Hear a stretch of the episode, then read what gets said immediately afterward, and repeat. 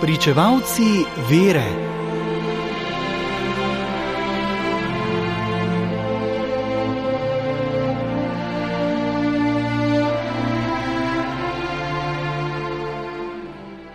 Danes zgoduje sveti Klaudi de la Colombier, redovnik, jezuit, ki je umrl leta 1682. Mesto Paralemonial v francoski pokrajini Burgundija privablja, zlasti v poletnih mesecih, številne romarje od vse povsod, tudi iz naših krajev, da tam poglobijo svojo vero. To mesto je namreč tesno povezano s češčenjem Jezusovega srca. V spredje je postavljena ljubezen Boga, ki nas je v Kristusu začela ljubiti tudi s človeškim srcem. Med tistimi, ki so to češčenje pospeševali, ima najodličnejše mesto sveta Marijeta Marija Lakok, ki je s pomočjo svojega duhovnega voditelja, svetega Klaudija de la Colombiera, v svoji veliki gorečnosti dosegla, da se je to češčenje ob velikem občudovanju vernikov močno razširilo. Beremo v okrožnici papeža Pija XII. o češčenju presvetega srca Jezusovega. Sveta Marijeta Marija Lakok, ki je živela v samostanu Visitanting v Paralemonialu, je imela v letih 1672 74, ko je klečala pred najsvetejšim, štiri velika videnja, med katerimi je Jezus razodeval ljubezen svojega srca. Po njej je hotel v svetu razodeti bogatstvo svoje ljubezni, redovnica pa si ni upala o tem javno pričevati.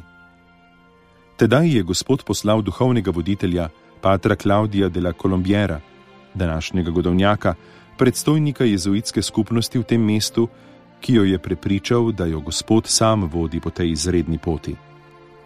Klaudi de la Colombier se je rodil leta 1641 v Grenoblu, v družini notarja.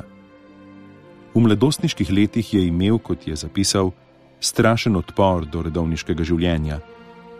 Ko je krizo prebolel, je zaprosil za sprejem pri jezuitih. Postaje njegovega bogoslovnega študija in redovniške vzgoje so bile Lyon, Avignon in Pariz. Leta 1669 je bil posvečen v duhovnika in se je vrnil v Lyon, od tam pa odšel v Paralemonial za predstojnika manjše jezuitske skupnosti.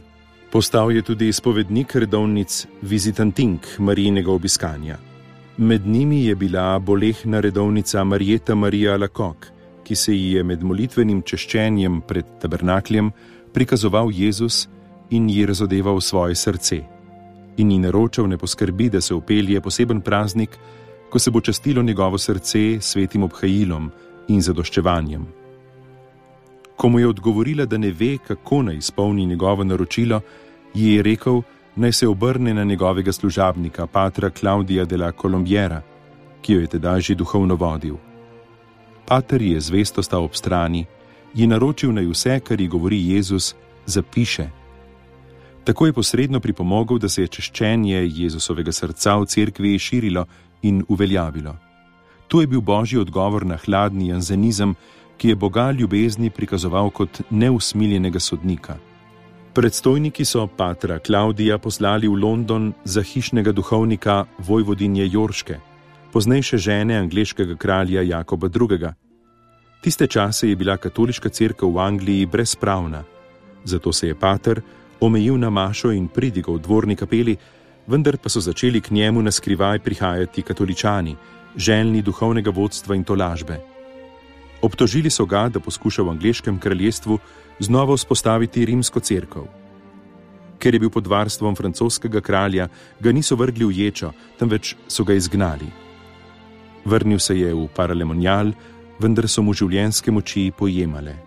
Brat ga je hotel vzeti k sebi. Tudi ostal je, ker mu je Marijeta Marija Lakok poslala list s poročilom, da Gospod želi naj daritev svojega življenja dokonča tam. Med blaženega je prištel papež Pij XI. leta 1929, papež sveti Janez Pavel II. pa ga je 31. maja 1992 razglasil za svetnika. Sveti Klaudi de la Colombier je zavetnik izdelovalcev igrač.